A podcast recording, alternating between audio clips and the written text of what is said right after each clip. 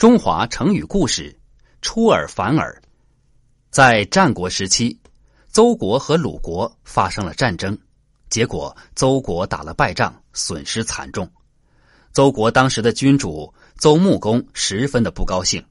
有一次，他对孟子说：“在这次和鲁国的交战中，邹国损失惨重，而老百姓们却无动于衷，没有一个人愿意为了国家的官员去拼命。”可恨至极，你说我该怎么办呢？孟子说：“记得有一年，邹国发生了一场大灾荒，老百姓们陷入了衣食无着的困境，生活十分的悲惨。青壮年外出逃荒的有一千多人，老弱病残者时常是饿死在山沟荒野中。那个情景真是令人惨不忍睹。那个时候。”大王的粮仓里堆满了粮食，国库也很充足，可是掌管钱和粮的官员却没有把这么严重的灾情上报给大王您，只任凭老百姓们挨饿受苦，求助无门。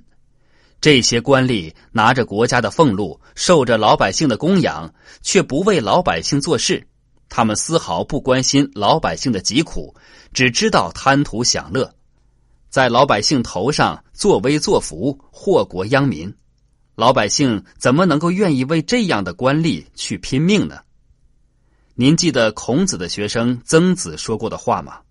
他告诫人们说：“要警惕，你用什么方式对待别人，别人也将会用什么方式来对待你。